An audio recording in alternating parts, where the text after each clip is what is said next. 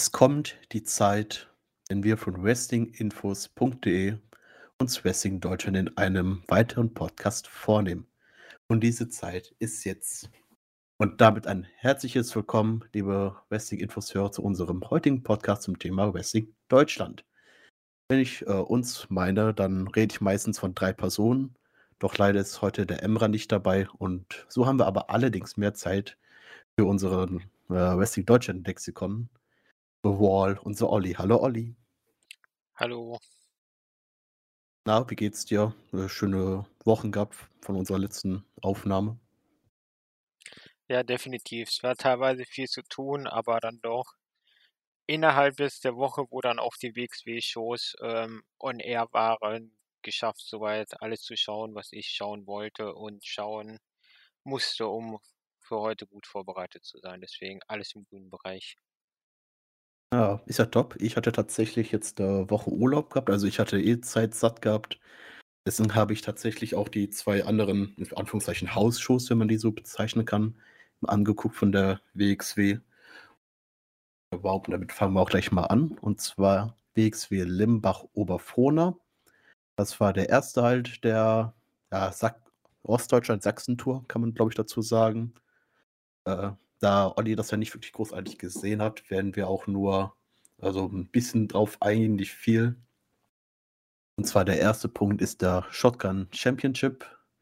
Der ist dort gewechselt, an, wo an, ja, Michael Knight ist gegen Vincent Heisenberg angetreten. Und glaubst du, das ist ein guter Weg gewesen, den Titel hier zu wechseln? Ja, definitiv. Das war eine gute Idee. Ich hatte ja schon beim letzten Podcast gesagt, dass ich bei ähm, Inner Circle nicht erwartet hätte, dass Heisenberg in absehbarer Zeit irgendwie Champion wird. Und ehrlich gesagt ist er als Sidekick für, von äh, Maggot und Baby Allison wenig besser aufgehoben als, als äh, Shotgun Champion.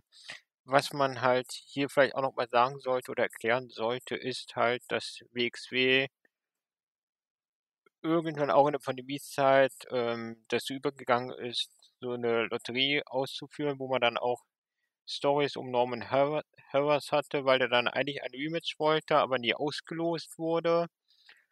Und ähm, ja, das ist so ein Format, wo man sagen kann, man kann es gut finden, es ist vielleicht auch für die ein, zwei, dreimal ganz witzig, aber wenn man halt vor jeder Show irgendwie auslost und damit dann auch kein Match, nicht das Match genau dafür ankündigt und halt immer nur sagt, wir losen den Gegner zu und man dann aber teilweise je nach Show sogar anhand der Matchkarte oder angekündigten Wrestler erkennen kann, wer dieses Match bestreiten wird, ist es doch für mich äh, nicht wahnsinnig witzig, zumal es jetzt auch immer ein erwartbarer Kreis an Wrestlern ist und nicht irgendwie mal kompletter Underdog oder kompletter Main Eventer oder plötzlich mal eine Frau oder so. Also diese ganz großen Überraschungen bleiben dann trotz der Lotterie immer aus. Weil tatsächlich, ja, sind die Überraschungen nicht so groß. Mein Problem ist natürlich mit der Lotterie, dass man da auch nicht großartig Story mit reinpacken kann, äh, um den Shotgun-Titel. Dass man es alles nur durch Auslosung macht und wie du schon erwähnt hast, wenn, das um, wenn die auf Tour gehen, ein festes Roster haben, kann man sich eigentlich schon erahnen, wer dieses Match äh, bestreiten wird. Aber hast du bei einer Hausshow mitgerechnet, dass der Shotgun-Titel wechselt? Okay, ist bei der WXW jetzt nicht, an, äh, nicht äh, so unwegig, dass es, das passiert, aber so schnell? Ja, bei, die kleinen Shows, Anführungszeichen, da ist es halt durchaus möglich, wenn es Gründe gibt. Da, damit so, da ist auch der Shotgun-Titel so derjenige, der am ehesten wechseln kann wir hatten ja früher die Marquis und dann gab es so diese World 2 Events, die dann halt so quasi größer waren und dann nochmal die ganz klassischen House-Shows. Die World 2 gibt es in dem Sinne nicht mehr. Aber ähm, gerechnet, keine Ahnung, dass man so schnell gemacht hat, kann nur daran liegen, dass man scheinbar eingesehen hat oder scheinbar gemerkt hat, okay, war doch keine gute Idee, Heisenberg zum Champion zu machen, weil ihn ansonsten für gefühlt zwei Shows zum Champion machen, macht halt im, in keinem Universum Sinn. Zumindest nicht bei Heisenberg oder bei irgendeinem anderen aus Monster, weil äh, Das kann ich machen für eine, bei einem Topstar, der nur, nur drei, vier, fünf Shows bei ist, aber ich, ich weiß nicht, was der Hintergrund ist. Das macht für mich einfach alles keinen Sinn. Der, den einzigen Sinn, den ich da wirklich äh, drin gesehen habe, dass Vincent, dass Vincent Heisenberg den Titel gehabt hatte, ist um die Storyline zwischen Maggot, Vincent Heisenberg und Baby Allison gegen die, die Academy weiterzuführen, da die ja in diesem Match ja eingegriffen haben, damit Vincent Heisenberg den Titel verliert. Äh, ja, glaube, ist glaube ich, der einzige Grund, aber dafür den Titel zu geben, hätte vielleicht ihn einfach so ins äh, Shotgun-Titel-Match reinpacken können, ohne dass er den Titel gewinnt und so, dass sie auch eingegriffen hätten, um das zu verhindern. Okay, äh, dann hatten wir noch in Limbach Oberfrohna das erste Match vom Best of Three Series um den vakanten Women's-Titel. Dort hat Stephanie Mays den ersten Punkt gegen Eva Kolarski, nicht richtig ausgesprochen, äh, geholt. Ich weiß nicht, hast du das Match teilweise gesehen gehabt? Ja, genau. Also interessant, interessante Paarung auf jeden Fall. Kulas, Iva Kolaski kommt ja, das hat mir in der letzten Show auch schon angesprochen, aus Ungarn. Ist jetzt halt so die Frau neben Stephanie Mays und halt Baby Allison, die man jetzt wohl etwas konstanter im Roster hat, weswegen die dann auch entsprechend diesen prominenten Spot bekommen hat. War ja auch, das Match selber war ja auch immer eine Co-Main-Event, was ja auch schon was heißt. Und ne, 10 Minuten, solides Match. Fand ich jetzt nicht so, dass man sich da groß äh, hätte drüber beschweren können. Ne, beschweren konnte man sich im Match tatsächlich nicht wirk wirklich. Es war gut anzusehen. Der Nachteil natürlich an Best of Three Series, man weiß ja dann schon, wie das zweite Match ausgegangen ist. Das zweite Match fand dann ja in Gotha statt, einen Tag später. Dort hat man zufälligerweise äh, dann ein 1-1 rausgemacht für Iva Kularski. Äh, ich weiß nicht, ob du das Match gesehen hast. Da hat man ja schon so langsam angedeutet mit der Verletzung von Stephanie Mays dass es da ein ziemlicher Nachteil werden könnte. Hast du das Match auch gesehen oder auch nur teilweise durchgeskippt? Ja, schon, schon was gesehen von, ja, das ist halt auch, auch so ein Punkt, wo ich halt sage, also beide Punkte, klar, die BXW hat gesagt, ähm, theoretisch könnte Two Colors, wenn einer nach zwei Matches schon gewonnen hat, auch die erste Titelverteidigung stattfinden. Und dann die Frage gewesen wäre, wer wird plötzlich die Gegnerin? Altbekanntes Problem hatten wir eben schon bei der Shotgun Championship.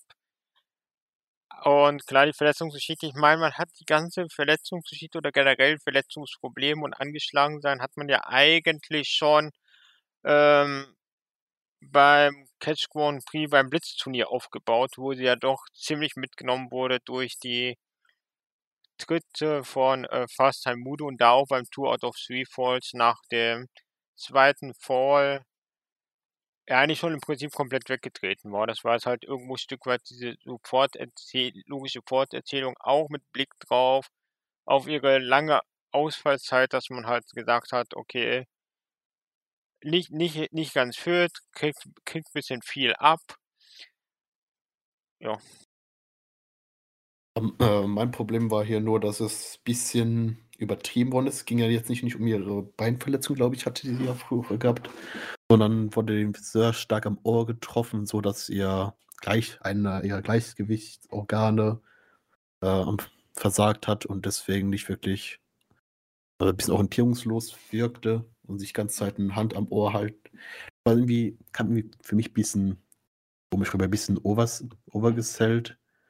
Aber kann natürlich jeder für sich dann äh, A, für sich entscheiden, ob das äh, gut war oder nicht.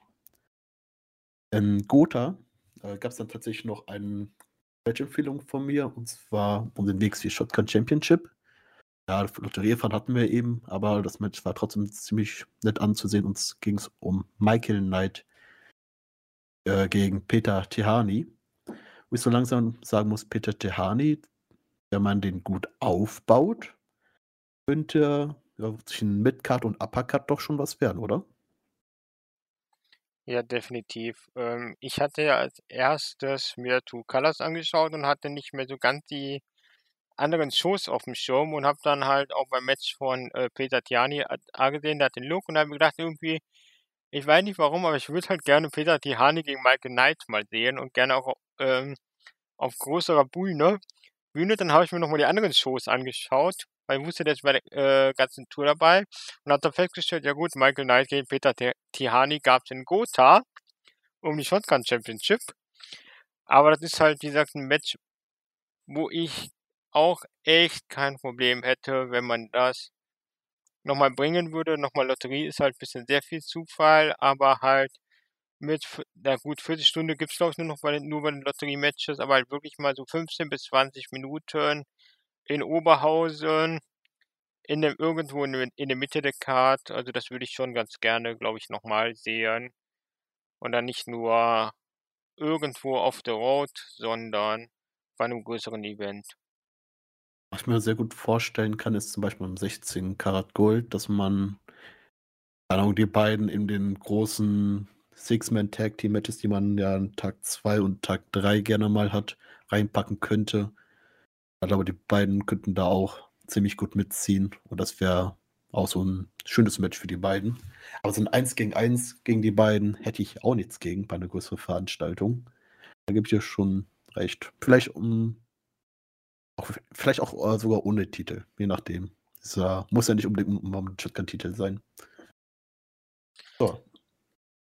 Kann eigentlich schon gerne um Shotgun-Titel sein, aber da, das ist halt so ein Punkt, wo ich wieder sage, es wäre eigentlich vielleicht ganz gut, die Lotterien dann doch mal wieder abzuschaffen, um halt dann auch wirklich solche Geschichten aufbauen zu können. Das ist halt, keine Ahnung, Tihani sich dann doch langsam durch den Singles-Bereich kämpft, Knight seinen Titel verteidigt und Tihani sagt, so, das erste Match, du hast mich knapp geschlagen, ich hätte gerne das zweite Match. Aber ähm, für dann Oberhausen, ob Anniversary, gut, da gibt es wenig Shows vorher, oder halt bei Karat irgendwie als Singles-Match an äh, Tag 3, weil du dann ja ein paar Multiman-Matches hast, hast noch die Halbfinale, das Finale, aber dann kannst du da nochmal ein Singles-Match einbauen, aber dafür müsstest du halt erstmal die Lotterie loswerden, damit du diese Geschichten erzählen kannst. Ja, also Francis, wenn du uns hörst, schaff die Lotterie ab, die mögen wir nicht. So, hast du noch irgendwas zu den beiden Hausschuss zu sagen? Ansonsten würde ich jetzt Richtung True Colors gehen. Lass uns weitergehen. Perfekt, dann sind wir jetzt bei True Colors, haben wir Key-Event in Dresden. In Dresden war die WXW jetzt länger nicht mehr durch die Pandemie und ja, True Colors, das heißt dann, es geht um Titel. Und, das, und der erste Titel wurde tatsächlich schon im ersten Match ausgekämpft und zwar die WXW World Tag Team Championship. Die Arrows of Hungary sind dann gegen Maggot und Vincent Heisenberg angetreten. Was was hast du davon gehalten und wie fandest du die Story-Aufbau bist dafür? Ja, ähm,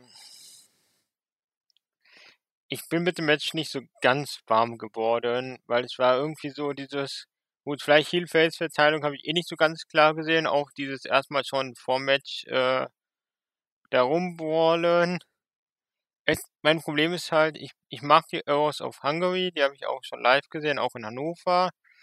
Ich kann aber halt mit Maggot und Heisenberg nichts, nicht wirklich was anfangen. Und das hat für mich das so ein bisschen runtergezogen, aber dadurch, dass die jetzt ähm,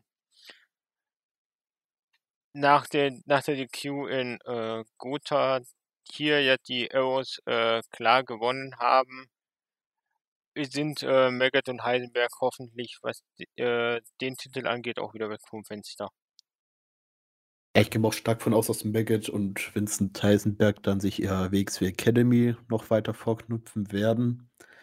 Die Storyline zwischen Evers of Hungry und Maggot und Vincent Heisenberg äh, hat man ja in den Jobs davor ein bisschen aufgebaut, dass da ein bisschen Beef zwischen gab.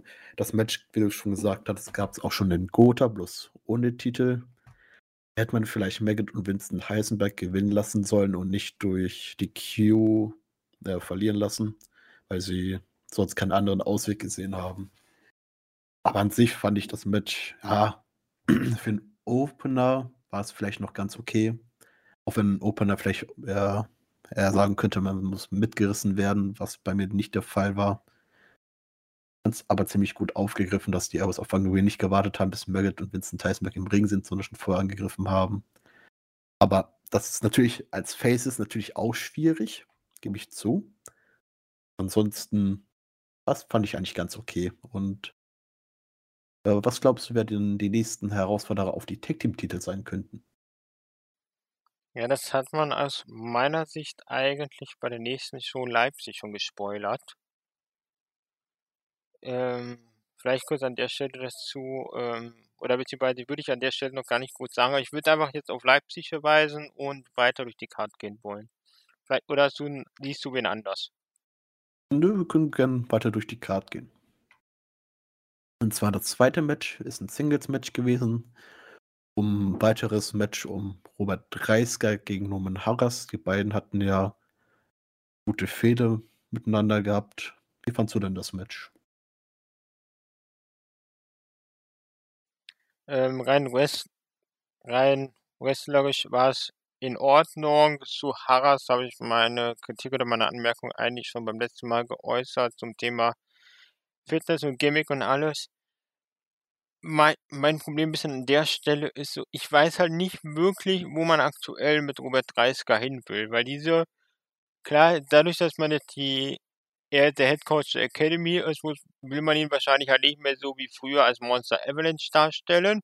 Wobei mich gewundert hat, dass die Kommentatoren ihn halt immer noch als Avalanche bezeichnen, obwohl er halt mittlerweile dieses Coach Robert Dreisker Gimmick hat. Aber diesem Gimmick werde ich halt nicht so wirklich warm. So dieses der Coach, der seinen Schülern irgendwie Respekt einbauen will, da mit anderen Schülern wieder teamt. Und so, ich weiß ja nicht, ob das so ein toller Coach ist, wenn der seine Schüler quer durch den Ring prügelt und das teilweise halt sehr hart. Ja, dann, ja, aber bei Norman Hammers, Norman Harras kann man ja das noch ziemlich verstehen, weil die ja auch in der Vergangenheit schon eine gute Story miteinander hatten, auch bei, also gut in Anführungszeichen, wenn man daran denkt, dass Hundefutter zu Einsatz kam und Norman das essen musste. Das Positive an der Storyline fand ich früher tatsächlich Robert Dreisker gegen Norman Harras in der WXW Academy. War ein sehr ansehnliches Match. Und das hier, ja, habe noch mal ein bisschen gezeigt, dass Norman Harras noch, äh, immer noch nichts von der Academy hält und dass er auf die Hilfe derer verzichten kann. Aber trotzdem Robert Dreisker immer noch die Maschine ist und ihn trotzdem noch schlagen kann. Noch was zu dem Match zu sagen oder können wir weiter? Nee, können, können ruhig weiter. Ich warte ich warte aber wirklich drauf, dass man mit beiden was mehr macht, beziehungsweise halt Harris in, in wirklich in Form kommt und äh, dann wieder an Statur gewinnt und halt wie lange man diese Academy-Geschichte oder dieses Coach-Gimmick ähm, weiterziehen will. Weil es ist so wirklich dann absolut Mid-Card-Gimmick, weil dieser der tolle Coach, das kannst du nicht in die Upper Card oder in den Main Event packen. Das passt nicht. Ja, aber ich bin auch tatsächlich eher gespannt, wo es für Norman Harris hingeht. Da sehe ich irgendwie auch noch keine wirkliche Richtung. Versucht sich ja jetzt irgendwie zu fangen, aber Storyline-technisch, wer irgendwen erfäden könnte oder was seine nächsten Ziele sind, bis auf das Shotgun-Titel, der irgendwie nie aus dem Kopf geht, ich irgendwie auch keine wirkliche äh, Richtung für Norman. Wie siehst du das? Nee, bin ich absolut ratlos, weil wie gesagt, der Shotgun Championship. Ich brauche nicht noch irgendwie fünf Segmente, die gezeigt wird, wo Norman unbedingt äh, in der Lotterie gezogen werden will und dann nicht gezogen wird. Das, das muss halt nicht sein. Und ansonsten kannst du halt mit dem Titel keine Geschichten erzählen. Und sonstige Gegner, ich habe keine Ahnung, vielleicht verknopft er den nächsten aus der Academy, aber dann tritt er halt noch dreimal gegen Robert Dreisker an und das kann eigentlich auch keiner wollen. Nee, tatsächlich nicht, aber was viele Leute wollen, ist ein Match zwischen Fast-Time-Modo und Peter Cehani. Äh, ich würde sagen, fast, fast schon ein äh, Show-Stealer, äh, Match of a Night, wenn nicht das Main-Event gewesen wäre. Also für mich sehr überzeugendes Match gewesen. Und für dich?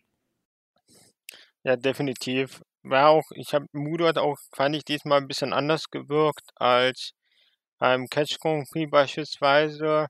Und ich bin, war halt auch echt erstaunt. Ich, gleich habe Tiani schon öfters mal gehört und was gesehen, aber jetzt bei dem Match nochmal, wie beweglich der ist, auch für die Größe, wie austrainiert der wirklich ist, was halt alles drauf hat. Man darf halt nicht vergessen, der müsste, wenn ich mich nicht komplett irre, noch jünger sein als Mudu. Also wirklich Anfang 20 erst und der ist halt auch einer, gerade aus Ungarn, wo ich sage, gerne öfter bei der WXW oder auch GWF und generell einfach öfter in Deutschland, weil der hat wirklich das Zeug dazu, sich hier sehr fest zu etablieren. Ja, man hat ja in einem Promo davor auch schon gezeigt, wie Fasamuto gesagt hat, der, der junge Mann hört sich zwar komisch an, wenn, wenn ich das sage, aber der ist ja jünger als ich.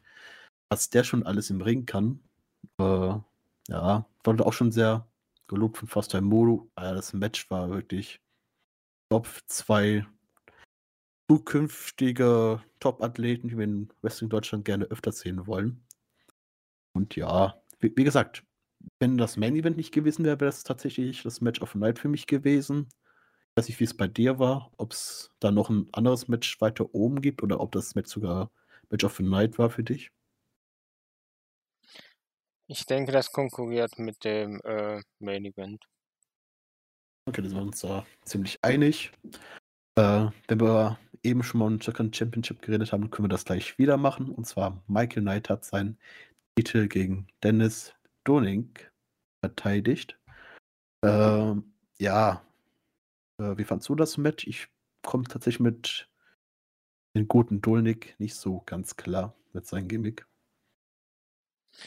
Ja, das Match war solide. Es, es war jetzt kein Stinker oder ähnliches, aber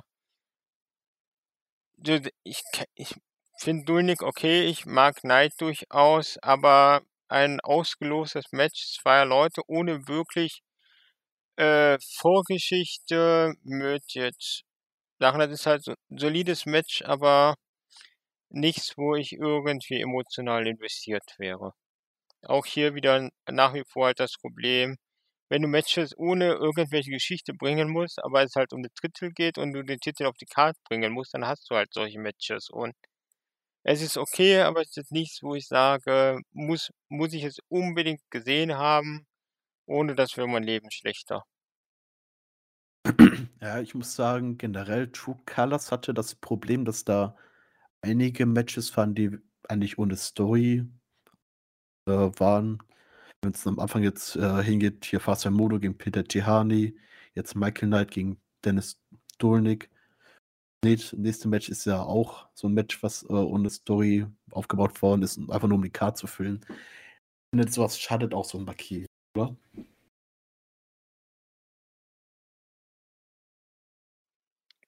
Ja, genau, das ähm, nächste Match, also das ist für mich wirklich der Inbegriff von einer random Ansetzung.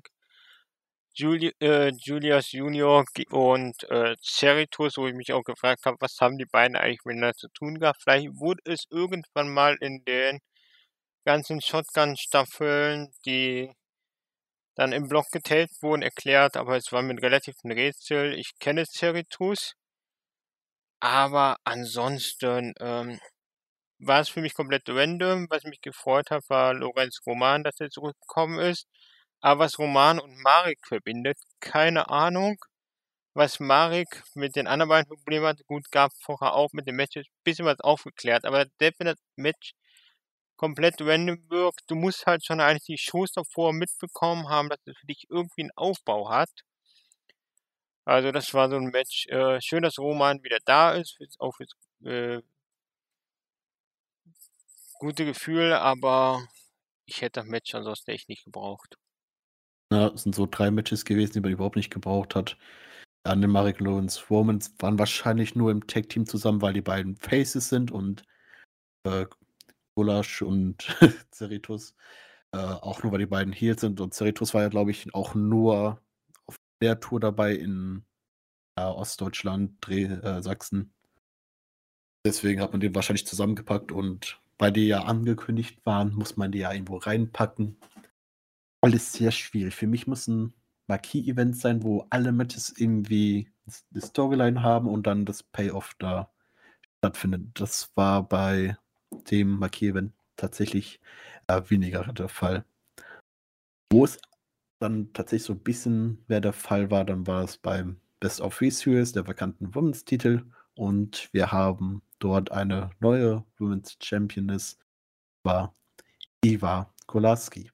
Was hältst du von ihr als neuer Championess? Ja, relativ alternativlos, ähm, wenn man anscheinend mit Stephanie Marseille andere Pläne hat. Hätte ich vor der Serie jetzt nicht unbedingt gedacht. Ansonsten jetzt erstmal okay, sie wird sich halt für mich noch ein bisschen beweisen müssen, auch gerade gegen andere Gegnerinnen. Weil mit Marseille hat sie schon einfach eine gute Gegnerin. Und ansonsten würde ich ihr jetzt einfach mal ähm, mir zutrauen, mir anschauen, hoffe, dass es eine im Nachhinein eine gute Entscheidung war und dass man auch wirklich noch ein paar Gegnerinnen für sie findet. Ob jetzt äh, bei den nächsten Shows oder halt dann zum zur Anniversary Show am Jahresende. Aber das andere gute Aspekt ist, die kommt aus Ungarn, sprich, äh, die Chance, dass sie in den nächsten Shows zur Verfügung steht, ist dann doch relativ hoch. Das stimmt, allerdings aber, wie man durch Corona gelernt hat, äh, ist es immer schwierig, dann trotzdem noch äh, Wrestler oder Wrestlerinnen von außerhalb zu holen, weil das nie wirklich hundertprozentig sicher sein kann, dass sie über dürfen. Wobei man bei Stephanie dann jemand hat, der wirklich aus Deutschland kommt. Ich verstehe dann tatsächlich nicht, warum man Stephanie den Titel nicht schon hier gegeben hat. Oder man, wie gesagt, wie schon gesagt vermutet hast, es geht wahrscheinlich in eine andere Richtung. Ja, mit Eva Kolaski bin ich tatsächlich noch nicht ganz so warm, okay. Ich habe bis jetzt auch jetzt nur drei Matches von ihr gesehen.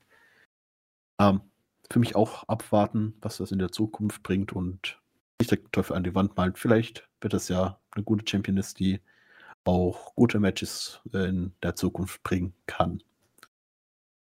Hast du dazu noch irgendwas zu sagen oder zum Match davor? Ich glaube, da wolltest du auch noch immer noch, glaube ich, was ansprechen. Nee, ähm, da passt für mich eigentlich so weit, ähm, ja, ich denke, bei der Live-Show reden wir nochmal kurz drüber, was man mit Stephanie Marseille in Zukunft vorhat. Wie gesagt, ich hoffe halt nur, dass es jetzt mit Golaski und zukünftigen Auftritten auch äh, funktioniert und man nicht irgendwie in dem halben Jahr den Titel wieder vakantiert oder worst case in drei Mo in, in anderthalb Monaten, wenn man feststellt, okay, kann, wir können kein Match um die WXW Women's Championship in äh, bei Anniversary abhalten, weil unsere Championist nicht kommen kann oder bei Karat nicht. Das wäre halt extrem bitter, aber ich, ich hoffe das Beste, dass das Ganze Sinn, wirklich Sinn macht und sich für beide auch auszahlt. Ja, hoffe ich auch. Äh, wenn Stephanie Mace jetzt natürlich in eine andere Richtung geht, wer glaubst du, wer könnte denn die neuen, neue Herausforderin sein um den Titel? Sehr gute Frage. Allison sehe ich nicht.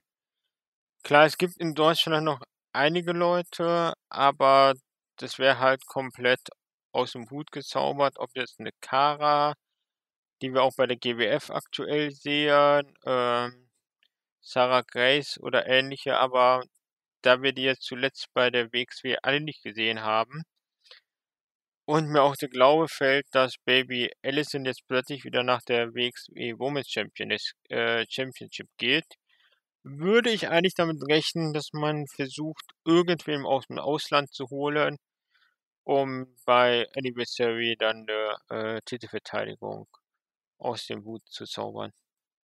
Wenn man da die Richtung vielleicht einen großen Namen haben möchte, vielleicht so ein Wessner. Äh, das kann man eigentlich immer in ein Titelmatch stecken, ohne irgendeine Begründung. Und das wäre dann gleichzeitig natürlich eine gute Titelverteidigung. Ja, mal schauen. Vielleicht in äh, weiter Zukunft. Ich weiß natürlich aktuell nicht, wie es bei Melanie Gray aussieht. Äh, bei Karat 2020 war sie ja noch verletzt.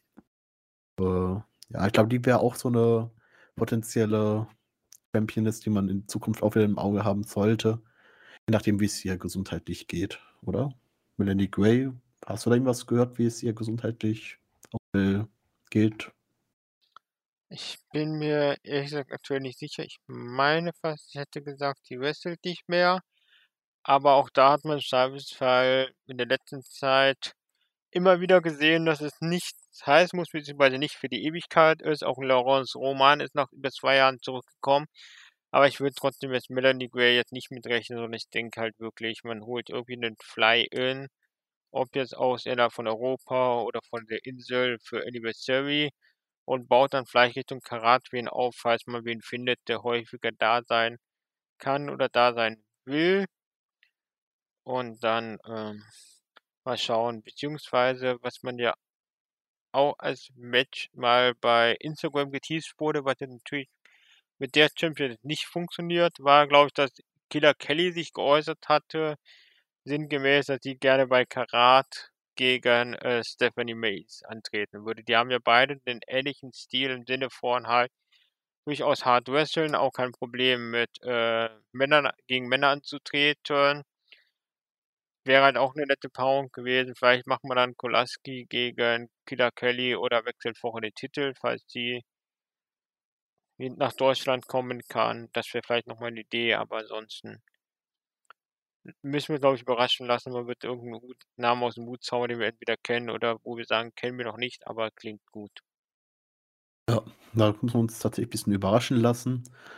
Und ja, mal gucken, was das, was uns in die Zukunft den Titel alles bringen wird. Dann haben wir natürlich jetzt noch den Main Event. Es ging um die WXW Unified World Wrestling Championship.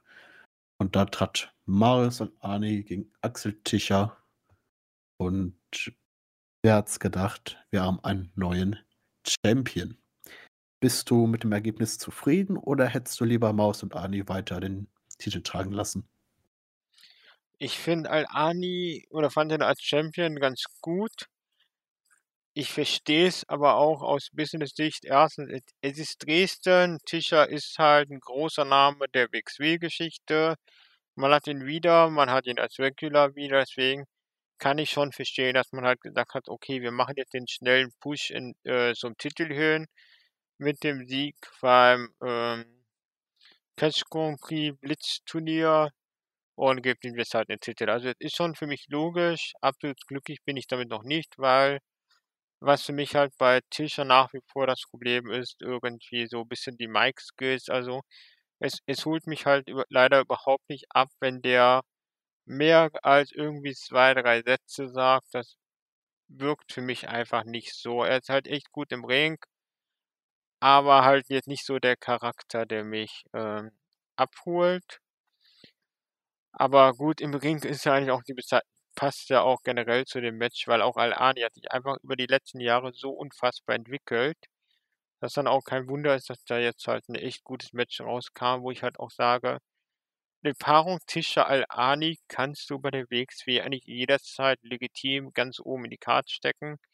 Und die kannst du auch eigentlich äh, quer durch Deutschland bei jeder Show bringen. Und du wirst ein gutes Match mit zwei groß, mittlerweile großen Namen haben. Das ist auch so ein No-Brainer für mich. Auf jeden Fall Maus und Ani kann man jeden Fall öfters in den Main Event stecken. Vielleicht gibt man ihnen in der Zukunft auch nochmal den Titel muss sagen, bei dem Match hätte auch tatsächlich, wie es gewrestelt worden ist, jeder gewinnen können. Es sah da wirklich keiner schwach drin aus. Äh, Maus Al-Ani ist, glaube ich, aus dem Finisher von Axel Tischer ausgekickt, genau wie Axel Tischer aus dem Finisher von Ani. Auch wenn ich davon eigentlich nichts halte, dass man nach dem Finisher irgendwie noch so ein Pin rauskommt. Außer es ist Karat, dann kann man das mal machen, aber ansonsten weniger. So, das Match hat auf jeden Fall den Namen Main Event wirklich verdient. Zwei Top-Namen. Auch wenn Maus halt an, wie ich jetzt richtig mitbekommen habe, bis jetzt für die weiteren Shows bis jetzt noch nicht angekündigt ist. Äh, ich weiß nicht, ob das da irgendwie, ob da noch angekündigt wird oder ob da irgendwie äh, privaten Probleme sind, dass er da nicht antreten kann. Man da vielleicht auch deswegen Axel Tischer den Titel gegeben hat. Äh, weiß ich natürlich jetzt nicht. Aber äh, Maus und Anning Axel Tischer wird wahrscheinlich noch ein Rematch geben. Und danach, wer glaubst du denn, könnte denn der neue Herausforderer für Axel Tischer sein? Ja, genau. Ich glaube, Al-Ani macht gerade eine äh, kurze Pause. Ich denke schon, dass der grundsätzlich der WXW erhalten bleiben wird. Da war ja bei Al-Ani, glaube ich, auch äh, bei den Shows ja davor, da war ja, glaube ich, auch nur in äh, Dresden und ja auch schon nicht bei den äh, Shows davor. Und äh, Ich bin halt gespannt, was man mit denen in Zukunft macht, auch vom Charakter, weil er schon ein bisschen von der Streak gelebt hat, also halt ziemlich cool herkam. Ich kann mir vorstellen, dass es nochmal ein Rematch geben wird bei Anniversary, falls man das Match auch in Oberhausen nochmal bringen möchte. Das könnte ich mir vorstellen und dann bräuchte man eigentlich im Prinzip erst wieder für Hamburg oder sogar erst für ähm, Karaten-Match, wo man dann auch noch Zeit hat, wen aus dem Hut zu zaubern. Ansonsten tue ich mich beim Gegner schwierig. Bobby Guns hat schon gegen äh, Tischer verloren. Cara Noir hat gegen Al-Ani verloren. Da tue ich mich mit der Begründung schwer, warum der jetzt dann erneut ein Titelmatch bekommen sollte und diesmal dann gegen den neuen Champion. Ähm, dann wird schwer, ne? Es, es wird schwer. Also ich, ich tue mich gerade im Main Event Picture der WXW, hat mir letzte, letzte Mal auch so ein bisschen angerissen, echt schwer, weil du hast halt Tischer, du hast Al-Ani. Du hast irgendwo einen Caranoir, wo ich aber auch nicht weiß, wie langfristig man mit ihm plant, aber der hat jetzt halt, wie gesagt, das Match verloren. Soll aber bei Anniversary auch nochmal kommen, aber keine Ahnung, was er dazu tun kriegt. Bobby Guns ist für mich eigentlich kein Main Eventer, der hat schon mal verloren. Coach 30er sehe ich aktuell nicht als Main Eventer. Jörn Sims ist gelegentlich da, aber das wäre auch so relativ aus dem Nichts wieder das Titelmatch. Ähm, deswegen, ich würde ich würd wirklich mit einem Rematch in Oberhausen gehen, dass, wenn Al-Ani dann wieder zur Verfügung steht. Und danach, und dann baut man vielleicht über, Number One, äh, über das Number One Contender Match, was man in, äh, bei Anniversary machen will, als Leather-Match. Darüber kann man dann quasi einen neuen Übergangscontender aufbauen, der dann vielleicht bei der Show in Hamburg oder so nächstes Jahr dann das Titelmatch kriegt. Und bei Karaten nimmt man dann entweder einen großen Gegner oder hat dann irgendwas aufgebaut. Deswegen keine Ahnung, wer konkret jetzt äh, dieses Number One Contender Match bei Anniversary gewinnen wird. Das ist tatsächlich auch so mein Gedanke. Es ist aktuell jetzt wirklich ziemlich schwer auszusehen, wer der neue Number One Contender wird. So einen kleinen Traum vor mir ist natürlich so eine Überraschungsteilnahme von Absolute Andy, der das Ding dann vielleicht sogar gewinnen wird und dann so ein Aufbaugegner für Axel Ticher ist oder, oder für die Zukunft Richtung Karat. Axel Ticher gegen Absolute Andy beim Karat wäre es natürlich auch super Match. Aber an sich den könnte man diesen äh, Leitermatch reinpacken. Vielleicht in so ein Senza Volto und Fast Modo, wo, glaube ich, Fast Modo dann andersweitig beschäftigt sein wird. Äh, Anderson Archer, wenn er anwesend ist. Hector. Also, ich glaube, ich bin tatsächlich dann, falls Absolute Indie nicht bei University auftauchen sollte, ich tatsächlich so im Bereich Hector Invictus das Ding glaubwürdig gewinnen könnte. Zumindest der Number One Contender Match.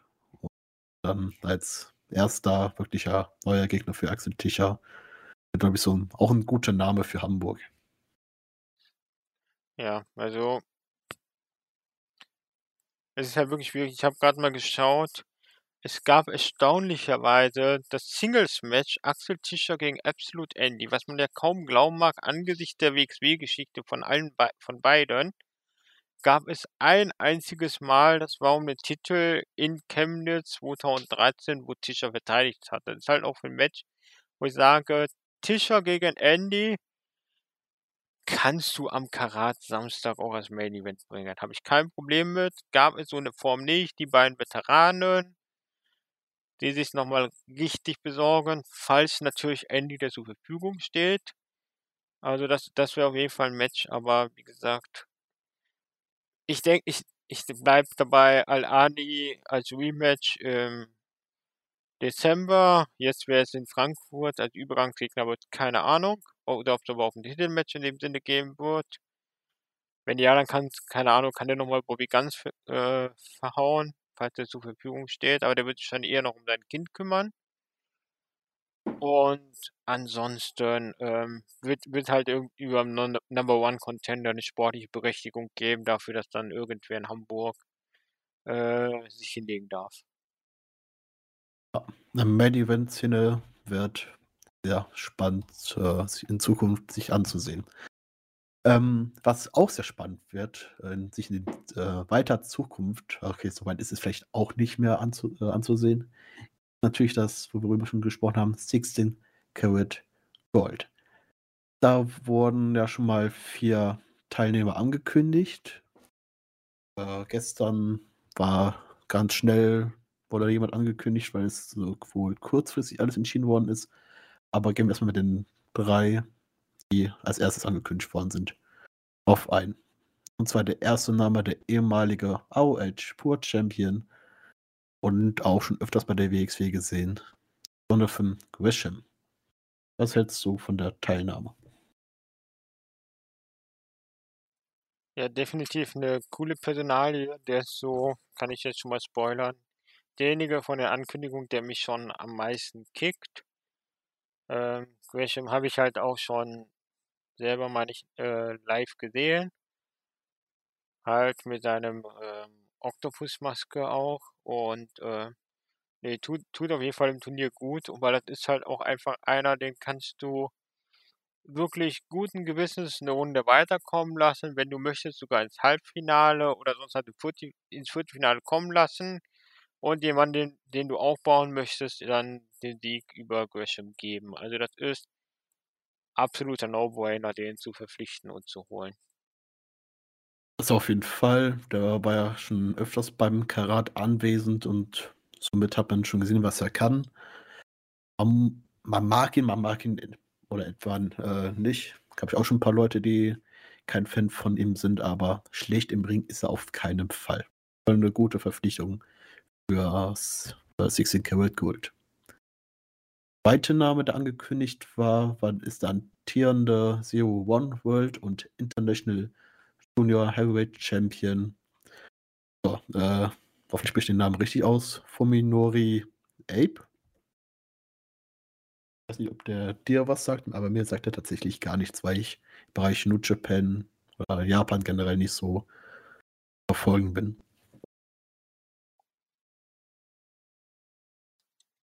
Ja, ähm, AB sagt mir ehrlich gesagt auch nicht wirklich viel.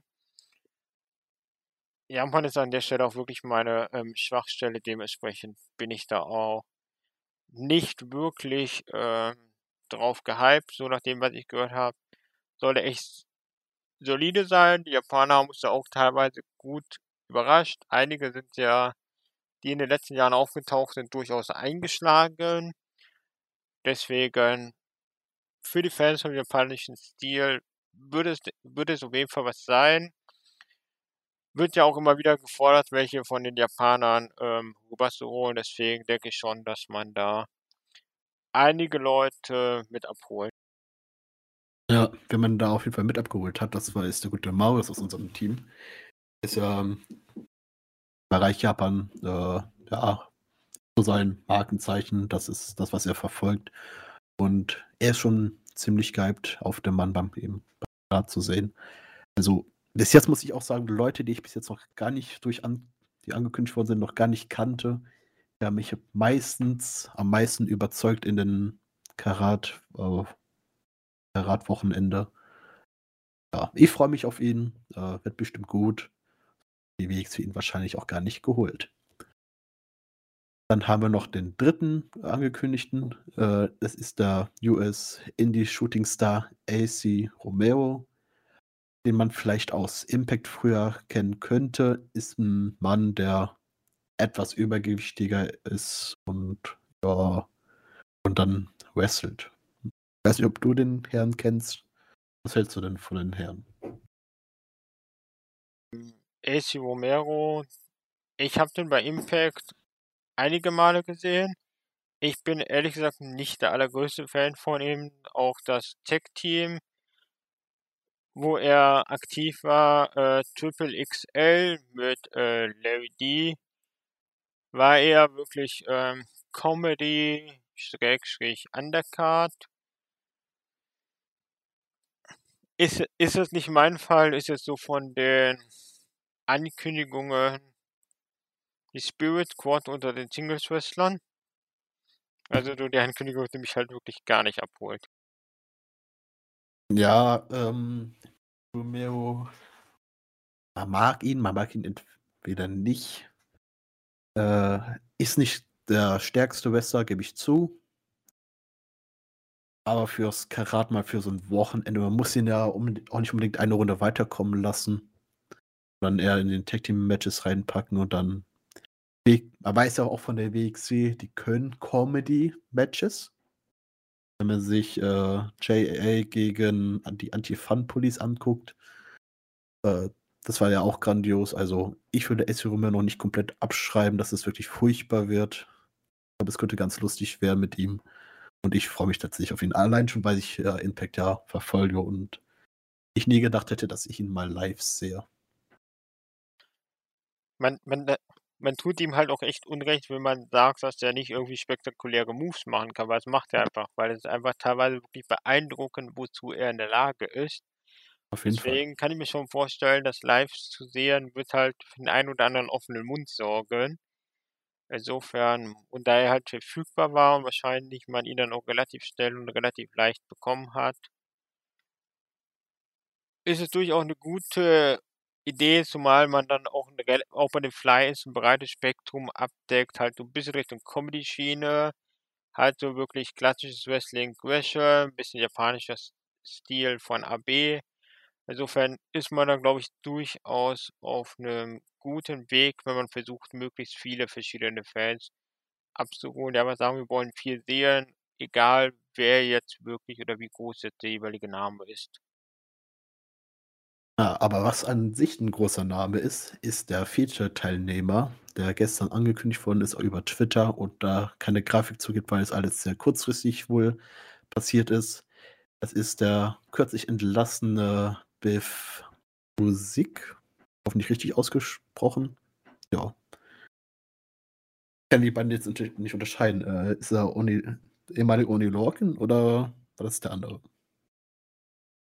Äh, Biff Musik, genau, war Oni Lorcan. Der war auch ähm, witzigerweise sogar noch bis März äh, WWE NXT Tag Team Champion. Und wie viel der drauf hat, sieht man daran, allein schon zum Beispiel daran, dass der 2014 mal CZW äh, World Heavyweight Champion war. Also er ist halt nicht nur der Tag Team Wrestler, den man, den jetzt vielleicht bei WXW kennt, auch weil der 2014 mal bei der äh, World Tag Team League, äh, 2014, äh, 2019 bei der Tag Team League zusammen mit äh, Danny Burch, früher bekannt als Martin Stone war und auch ins Finale kam, sondern der Mann ist auch im Singles-Bereich durchaus ähm, sehr gut unterwegs. Insofern eine durchaus gute Verpflichtung, die, glaube ich, einige Leute sehr, sehr gerne gesehen haben. Ja, das auf jeden Fall. Ich bin tatsächlich mal eher gespannt, ob man die Storylines zwischen ihn und Norman Harras nochmal äh, mal fortführt. Ein Singles-Match, die beiden aufeinandertreffen lässt. Da Norman Harras ja die beiden so gesehen äh, um den Titel gebracht hat. Also um den Sieg beim World Tag Team League 2019, hast du ja gesagt, war nee da, ne? Ja, das ist durchaus möglich. Also das wäre so ein Ding, wo ich mir vorstellen könnte, irgendwie Harris kommt durch irgendwas, schafft er es vielleicht durch irgendeinen Qualifier ins Karatfeld und dann gibt es irgendwie noch ein Segment, wo man dann irgendwie die Auslosung sieht und dann sieht man halt, okay, Harris kriegt äh, Lorcan zugelost, kriegt Zustände und wird dann halt fünf Minuten durch den Ring geprügelt und muss dann irgendwie austeppen oder so. Und dann ist das das erste Rundmatch, dann ist Harris auch schnell wieder raus, dann hat Lorcan einen Sieg bekommen. Und dann kann man ihn am Tag 2 rausnehmen, weil auch Lorcan ist jemand, wo ich sage, Tag 3 in irgendwelchen Tag-Team-Matches eine gute Idee, aber auch deswegen würde ich den eigentlich Tag 3 fast lieber in dem Tag-Team-Match sehen als in der äh, Halbfinale. Aber auch da muss man von den Flyers mal Leute weiterkommen lassen. Deswegen ich glaube, wie man es macht, äh, wird man es mit ihm gut machen, weil man ihn halt sowohl für ein Halbfinale als auch für gute Tag Team Matches an Tag 3 brauchen kann. Aber allerdings auch gut vorstellen kann, dass Norman Haas gar nicht ins Karat kommt, sondern einfach dafür sorgt, dass der gute Herr äh, ausscheidet, indem er ein Match irgendwie eingreift und somit dann irgendwie ein Singles-Match am Tag 2 von den beiden hat und an Tag 3 kann man den guten Herrn ja immer noch in ein Tag Team Match reinpacken. Vielleicht auch gegen Team Norman Harris. Wir werden es sehen. Aber ansonsten sind das, glaube ich, vier Ankündigungen, die man richtig gut bringen kann. Es gibt da eh nicht mehr allzu viele Karten für Karat und glaubst du, die vier Teilnehmer können dafür sorgen, dass Karat ausverkauft wird? Ja, beziehungsweise ich glaube, die vier haben schon dafür gesorgt, dass ähm, der Vorverkauf nochmal jetzt an Fahrt aufgenommen hat. Insofern, ich bin gespannt, ähm, was da noch nachkommt. Auch auf der eigenen Seite und ich, auch wenn ich wahrscheinlich Karat ähm, mir eher bei WXW genau als vor Ort anschauen werde, aus diversen Gründen, würde das, glaube ich, ein Festival sein, was man sich dann doch ganz gut an, wird anschauen können. Das auf jeden Fall. Also ich persönlich würde dabei einmal bei der Anniversary schon anwesend sein und beim Karat. Ähm, was glaubst du denn, wer könnte denn noch so als Teilnehmer für Karat dabei sein? Es geht ja aktuell die Spekulation rum, wenn ja schon eine gute Biff schon mal da ist. Was, äh, was könnte denn zum Beispiel einen guten Keith Lee denn sein? Gut, Kid Lee war ja schon mal da. Ich glaube aktuell nicht. Also für mich gesetzt ist ein Francesco Akira. Ja, für mich auch. Ähm, das wäre so mein fünfter.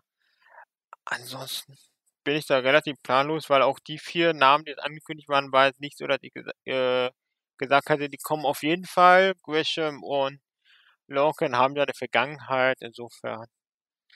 Vielleicht noch irgendwelche von der zuletzt Entlassenen, aber auch in UK gibt's genug, also Chris Ridgway, vielleicht holt man auch äh, mal Michael Oku. Ähm, gibt es auf jeden Fall genug Leute, die noch in Frage kommen. Aber jetzt so mit dem Finger drauf zeigen, wer er noch als Fly-In kommt. Keine Chance, wen ich auf der WXW-Seite mir sehr gut vorstellen könnte fürs Turnier, wäre, zumindest wenn man den als WXWler nimmt, wäre zum Beispiel Senza Volto. Der war, glaube ich, noch nicht im Karat, wenn ich mich nicht komplett irre. Den ja. würde ich ganz gerne sehen.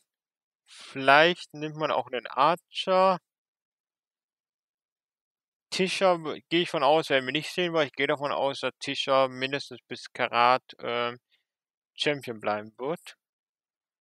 Vielleicht ein Al-Ani im Karat. Vielleicht Coach Dreisker, vielleicht Jörn Simmons. Eventuell fast ein Mudo, wenn man ihn dann noch ein bisschen Tick weiter pusht, aber von der Art her wäre halt ein anderer Stil, könnte ich mir auch gut vorstellen. Was ich ganz kleine Außenseiter-Tipps sehen würde, sofern nicht dann WXW äh, Tag Team Champion ist, womit ich eigentlich fast schon wieder zu, ähm, womit ich äh, Leipzig nochmal überleiten würde, was wir vielleicht auch nochmal ganz kurz äh, dazu verlieren sollten, wäre äh, Stephanie Mazea. Also ich würde jetzt nicht gegen wetten wollen, dass sie nicht vielleicht auch doch im Karatfeld auftaucht. Daran habe ich tatsächlich auch gedacht. Ich gehe mal irgendwie aktuell stark davon aus, dass es noch zwei Fly-Ins geben wird. Warte, wie viele Teilnehmer? Vielleicht noch vier Fly-Ins geben wird, dass es wieder acht Fly-Ins sind, acht von der Seite der WXW. Und wenn ich mir das WXW Ost angucke, ja, vielleicht sind wirklich ein Bobby Guns im Karat. Das wäre auch sein allererstes Karat. Äh, kann man, auch wie lange der schon bei der WXW ist, aber dass er bis jetzt noch neben Karat teilgenommen hat.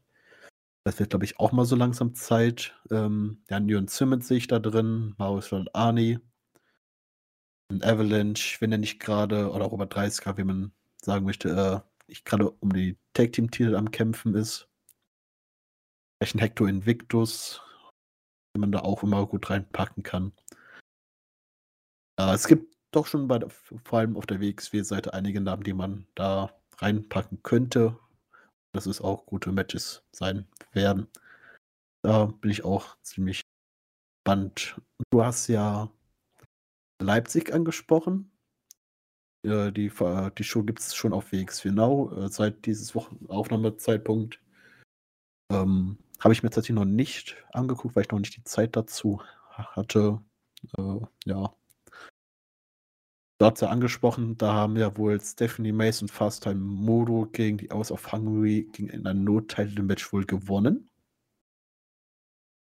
Ich äh, richtig mitbekommen habe. Und so, dass es Richtung Anniversary sehr wahrscheinlich ist, dass die beiden in einem Tag Team Match auch wirklich um die Titel dann auch nochmal gegeneinander antreten werden. Äh, was hältst du denn von so einem Intergender Tag Team Fight, auch wenn es schon bei WXW schon gab? Ähm, siehst du da gute Chancen für Fast Time Modo und Stephanie Mace? Also ich denke, also Match, das Match wird es auf jeden Fall geben, denke ich, weil die hatten ja, nachdem die die Titel niedergelegt haben, auch kein Rematch gehabt seitdem. Ähm, ob das jetzt das perfekte Team ist, vielleicht fände ich sogar fast besser Stephanie Mace mit jemandem, der einen etwas anderen Stil wirkt. Klar, diese ganze Freundschafts- und Geschichte und ähnlicher Hintergrund und alles. Aber so sie mit so einem richtig klassischen Big Guy wäre auch so eine spannende Kombination.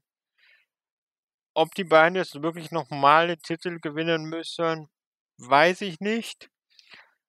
Aber ich habe bei der Tag Team Division auch wieder ein Stück weit das ähnliche Problem wie mit dem äh, Main Event. Du hast halt äh, Mace und Mudo. Deswegen wirst du auch wahrscheinlich ein Match machen. Du hast die Arrows of Hungary. Du hast Maggot und Vincent Heisenberg. Du hast noch vielleicht Anil Marek und halt Coach Dreisker. Habe ich noch ein Tag, haben wir noch ein Tag-Team? Mir fällt sonst außer den vier Teams kein halbwegs konstantes äh, Team ein, was da öfter da ist oder wo absehbar ist, dass es die irgendwie jetzt aktuell gibt. Äh, Team Rottenflott hätte ich noch im Kopf und je nachdem, wenn Elge Blor wieder zurückkommt, Spencer Volt und Elge Blor. Aber ansonsten äh, fällt mir tatsächlich auch nicht mehr wirklich viel mehr ein. Ja, okay, Rott und Flott kann man machen. Auch die, die kann man auch eine Titel geben. Wir hatten schon bei ein paar, Prom, äh, Promotion auch durchaus mal Titel, aber. Ah, ja, äh, Tim Stübing und äh, Leon von Gasse sind ja auch noch ein Team. Okay, aber wenn man das halt sieht, irgendwie Teams, die dann nicht so große Entscheidungen getreten sind zuletzt, es ist halt schwer. Also die Division muss ich auch gerade nochmal sortieren. Deswegen, ich, vielleicht beteiligen nochmal die Arrows of Hungary, weil außer man will jetzt halt wirklich Mace und Voodoo einen Run vor Zuschauern geben. Das könnte natürlich irgendwo Sinn machen, aber gefühlt muss es nicht nochmal sein. Ja, gefühlt nicht. Äh, ist nur die Frage. Die Airs of Hungary haben dann auch wieder eine Zeit lang die Titel gehalten und die Tag Team Titel wechseln ja auch relativ schnell meistens wieder. Also, dass da so ein Titelwechsel auch gar nicht mal so unwahrscheinlich wäre. Ähm, ja, das, da müssen wir uns, glaube ich, überraschen lassen. Mal gucken, wie die Matchcard für Anniversary aussieht. Vielleicht haben wir da schon ein bisschen mehr Infos beim nächsten Podcast drüber. Ja, ähm, hast du noch irgendwas zum Leipzig zu verlieren oder wollen wir dann über die Show dann vielleicht im nächsten Podcast drüber reden, wenn wir noch mehr äh, noch von WXW Frankfurt noch dabei haben? Nee, also mehr gibt es in dem Sinne nicht. Halt ist klar, es wird ein Main-Event-Match geben und Title wird was um die äh, Number One Contender geben, was wir angesprochen haben, wo wir auch noch nicht wissen, wer antreten wird. Äh, ich gehe, das Tag Team Match, von dem wir ausgehen, haben wir eben angesprochen. Shotgun Lotterie wird es auch da wahrscheinlich geben. WXW Women's Championship vermuten wir halt über Kolaski gegen irgendeinen Fly-In. Und ansonsten, wie gesagt, mehr, Inf mehr Informationen gibt es dann hoffentlich demnächst im äh, Euronews-Blog oder halt sonst beim nächsten Podcast. Ja, perfekt. Dann würde ich sagen, schließen wir das Thema WXW für heute ab und gehen dann weiter zu GWF Chaos City 6. Ja, äh, da war das erste Match auch ein Tag Team Championship, aber ein Number One Contender Match. War das Team bestehend aus äh, Mike Chia und Ronaldo Shakiri, Team Crazy Sexy, haben gegen die Helden der Hauptstadt Joshua Amora und Pascal Spalter gewonnen. Ähm, was, hat's, was haltest du von dem Opener? Sind das die richtigen Herausforderer oder hättest du dir lieber die Helden der Hauptstadt gewünscht? Ich bin jetzt kein Freund ähm, vom Ergebnis und auch von den Siegern. Bin ich doch, gehe ich doch eher mit den Helden der Hauptstadt. Auch mit, äh, ist halt ein klassisches Big äh, Man-Team mit Amaru und mit äh, Spalter, aber klar, man wird halt ein bisschen durchwechseln wollen und halt auch andere Leute ein Stück weit pushen wollen. Deswegen kann man machen, muss man nicht. Wäre vielleicht auch äh, mit den Helden der Hauptstadt vielleicht besser gewesen, mit einem Face gegen Heel äh, Match zu haben. Hat man ja mit Mike Chia und Ronaldo eher so ein äh, eher Face gegen Face Match. Ähm, ja, an sich ein Opener kann man so bringen, war jetzt nichts großartig Besonderes. Pascal Spalter im Opener, um die Leute anzuheizen, ist, glaube ich, nie großartig verkehrt. Ähm, hast du noch was zu sagen oder können wir weiter? Nee, war, war, war schon gut platziert, weil gerade bei Spalter, auch wenn man halt, hatten wir auch schon die Diskussion mit der ganzen Feldaktion, Publikum geht schon mit, insofern war ganz gut. Was man halt von der Intensität her auch als Opener nehmen können, hätte können, wäre eigentlich auch das nächste Match gewesen. Ja, das nächste Match war ein Four-Way-Match. Äh, ja, war da stimme ich tatsächlich zu, das wäre, glaube ich, wirklich das bessere, der bessere Opener gewesen. Mit äh, Endakara, Faisal Modo, Mike D und Kevin äh, Lasser. Ich weiß nicht, ob das richtig ausgesprochen ist. Bin generell ja ein Fan von Vorwehr-Matches, hat man kaum Pause drin, es ist immer Action und bei den Teilnehmern auch gut besetzt. Oder was sagst du dazu? Ja, das war def definitiv eine gute Paarung, halt auch dadurch, dass einfach unterschiedliche Leute, wirklich unterschiedliche Typen waren. Ich werde eigentlich mit jeder Show, die ich oder Match von ihm sehe, halt ein immer größerer Fan von Mike DiVecchio.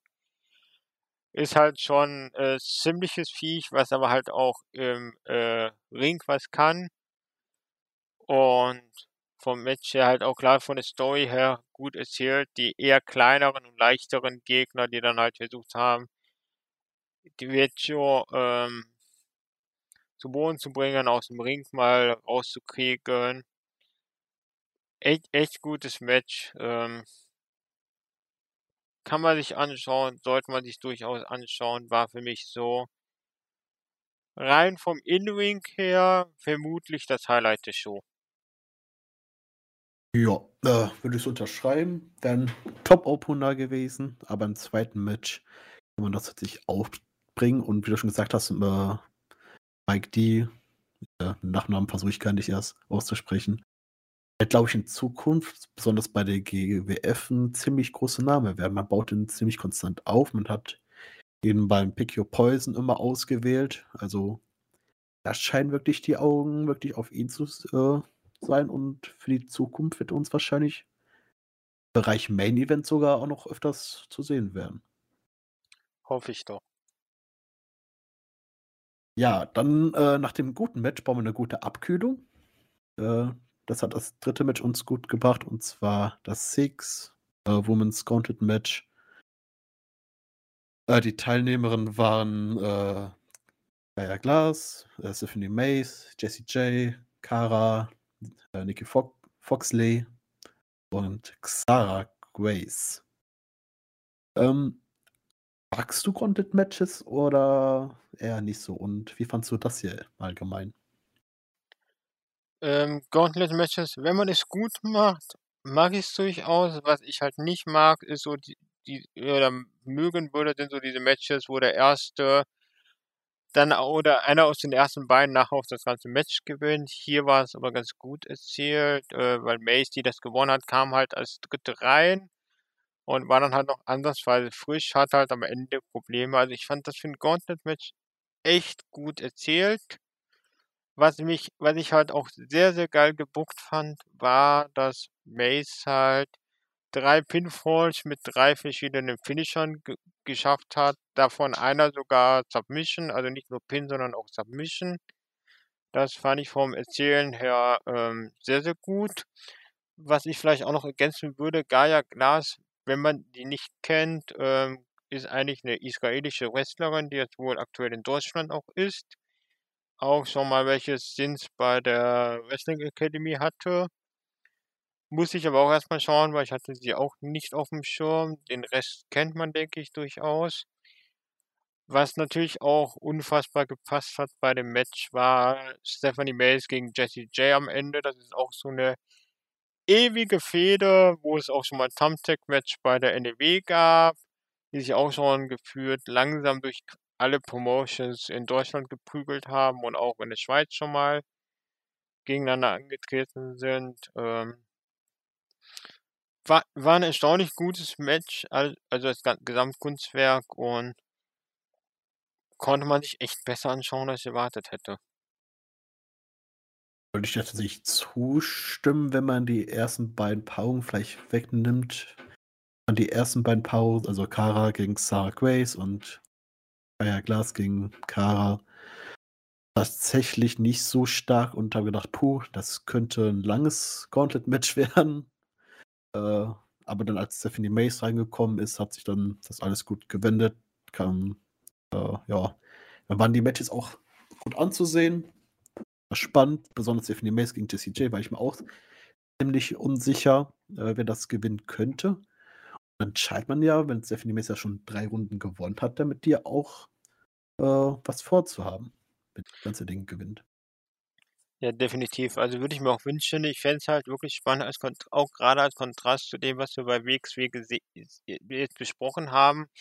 Und nachdem Stephanie Mace ja auch schon etliche Titel gehalten hat oder teilweise auch noch hält, ähm, fände ich es eigentlich spannend, wenn man sie halt wirklich Richtung äh, GWF Women's Championship äh, booken würde. Würde ich schon ganz gerne sehen. Und ansonsten, was man vielleicht bei dem Match auch noch erwähnen sollte, was wir auch schon bei Chaos City gesehen hatten, dass irgendwann der Loserweight Championship Generator anging. Und zwar quasi beim zweiten Teilmatch Gaia Glass gegen Kara worüber beide Wrestlerinnen ja auch sichtlich ähm, entsetzt waren. Und am Ende hat es halt Kara getroffen, die gegen Gaia Glass äh, verloren hat, ausgeschieden ist und auch ja, das Loserweight Championship Match ähm, für die nächste Show sich schon mal gesichert hat. Ja, Loserweight-Titel. Ähm, dann werden wir wahrscheinlich, also wir werden dann ein Frau gegen Mann äh, Match sehen den Loserweight-Titel. Ich, ich, weiß nicht, wie es bei dir äh, ist, aber dieser Loserweight-Alarm äh, hatte ich absolut auch banal, hat das Match auch ein bisschen wieder runtergezogen, was es hätte nicht sein brauchen.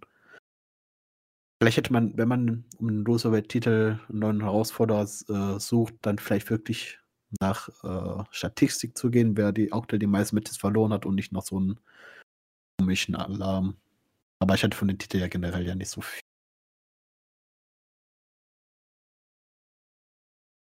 Oder wie siehst du das mit dem Alarm oder so einfach weiter? Und du ignorierst das lose Titel einfach. Ja, ich vermute, dass man jetzt den Loserweight-Titel mal Richtung äh, Women's Division kriegen will. Und Kara dementsprechend den Titel gewinnen wird. Kann ich mir anders gerade jetzt nicht mit dem, von dem Sinn her nicht erklären, aber wie gesagt, ähm, stampft das Ding ein. Was man nicht einstampfen sollte, wäre der GWF Berlin Championship. Und da gab es ein Titelmatch, äh, der Titelträger Tony Harting gegen iTouch Baha. Ähm, ich würde sagen, da war der Underdog doch ziemlich over bei den Fans, oder? Ja, ähm, bei H ist, ist in Berlin schon ziemlich over. Der ist ja auch ein, wenn ich mich nicht komplett irre, ähm, eingewechselter aus der Schule. Ist auch nicht ver ähm, verkehrt her als Wrestler. ich muss sagen, wer mir durchaus echt zugetan hat, oder ist halt äh, Tony Harting. Ich kenne den halt auch als äh, Tag Team Wrestler logischerweise. Hot und flott, das Stichwort. Ähm, ich wei weiß nicht, ob ich jetzt komplett falsch liege, aber gerade so als Champion erinnerte mich schon so ein bisschen an die weiß ja, weiße, äh, tattoo-freie Version von Mario Salani. Ja, ähm, aus einer Shotgun-Zeit auf jeden Fall. Kö könnte passen.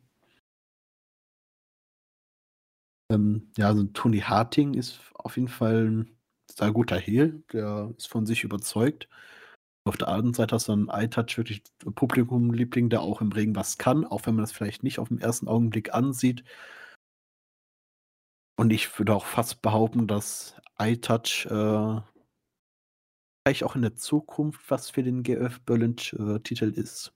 Nicht unbedingt man muss ihn nicht unbedingt unbedingt, äh, wie man ihn früher reingepackt hat, ins Tag Team Division reinpacken. Man ist auch super als Einzelwrestler. Ja, genau. Kann kann man definitiv was mit ihm machen. Ähm, ich bin halt bei, ähm, der GWF jetzt nicht so absolut im Booking drin, dass ich jetzt schon prognostizieren könnte, was man mit den beiden jeweils anstellt. Ich denke aber, man sollte den Run von Harting durchaus noch ein bisschen zielen, weil man halt sieht, wie over seine Gegner sein können in den Matches. Und das sollte man halt durchaus noch nutzen, um noch ein, zwei andere Leute over zu kriegen, weil Harting als Champion gefällt mir halt einfach aktuell sehr. Ja, ein sehr guter Heel, der wirklich jeden overbringen kann, den er als vor sich gesetzt bekommt. Selbst wenn es ein Heel wäre, würde er auch auf einmal direkt 'n Face werden. Also, Tony Harting, Supermann. Ja, ein sehr ansehnliches Match. Dann haben wir ein Tag Team Match gehabt, was, äh, ja, zum Vergleich der anderen Matches davor etwas kürzer war.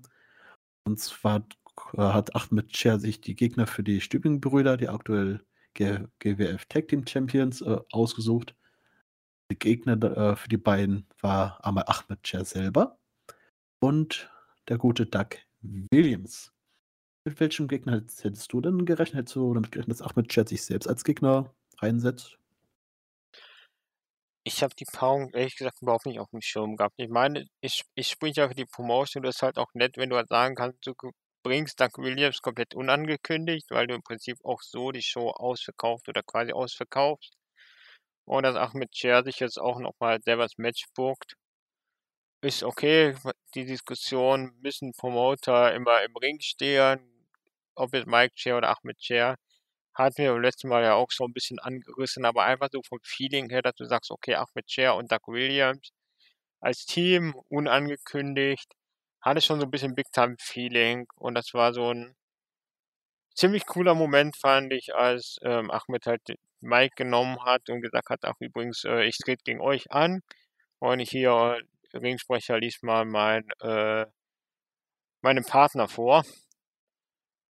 Und halt auch die Reaktion von den Stiebling-Brüdern.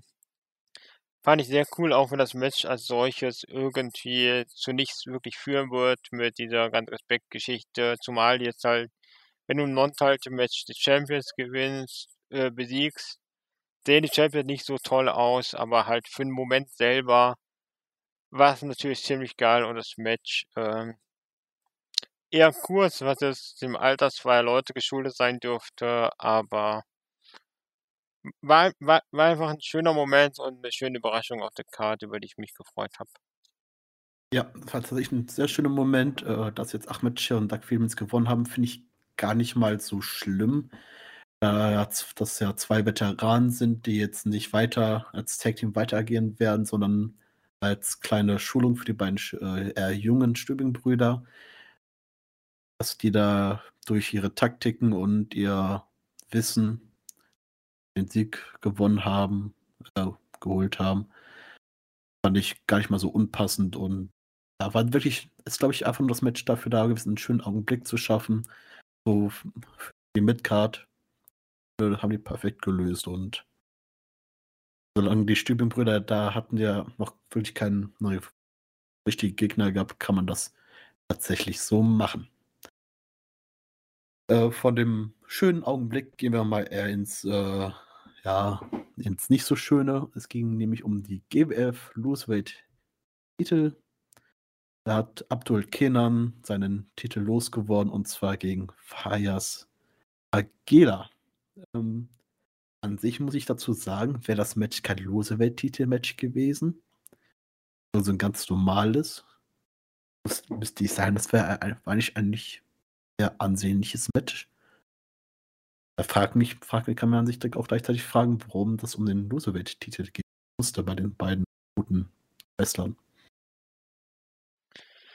Ja gut, ich meine, Loserweight Championship sind meist auch Leute, wo es halt einfach nur schlecht läuft und nicht und die nicht schlecht sind, weil man ja halt trotzdem immer noch irgendwo ansehnliche Matches präsentieren will. Aber ich habe dieses Match durchgeskippt und ich werde auch, sorry liebe Kara, aber auch bei der nächsten Show das Loserweight, Loserweight äh, Championship Match äh, eher durchskippen, weil ähm, es gibt mir nicht, dieser Titel ist einfach überflüssig, wie schon vorher gesagt. Bitte einstampfen und lieber andere Matches mit anderen Stories auf die Karte bringen. Unterschreibe ich so und gehen wir ganz schnell weiter.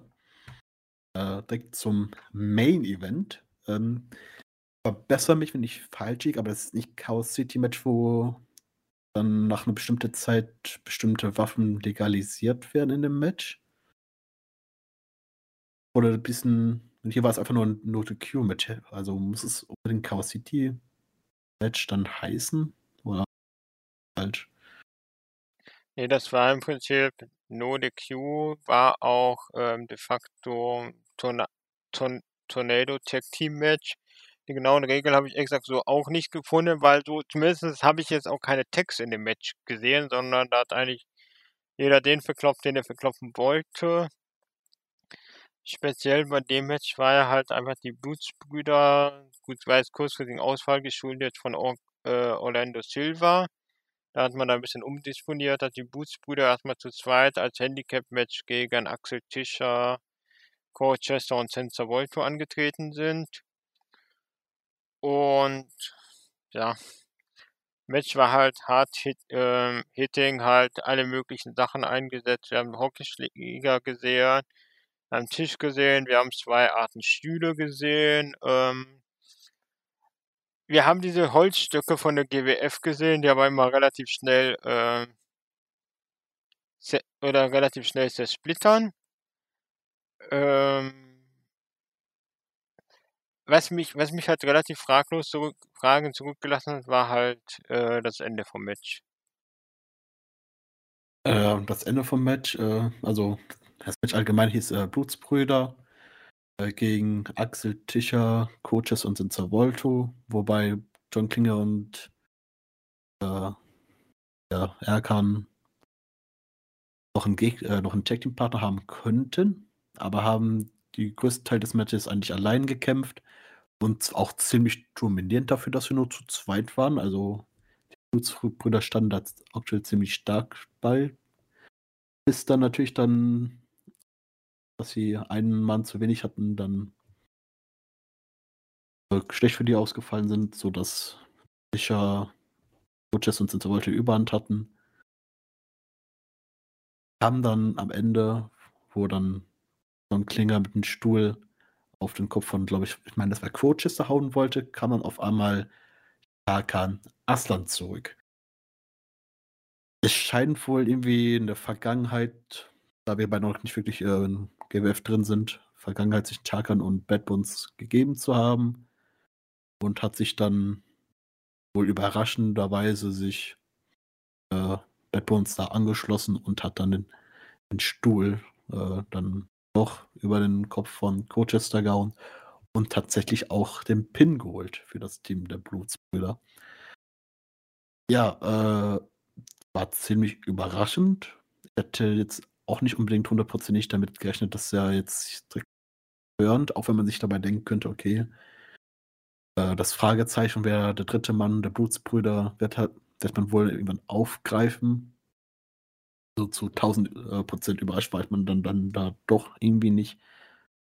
Aber pack, passt dann wirklich Takan Assen dazu? Ich bin da ganz bei dir. Ich weiß da nicht ganz genau, was ich da von dem Ende halten soll und ob das wirklich die nächste Zeit auch wirklich gut aufgegriffen wird.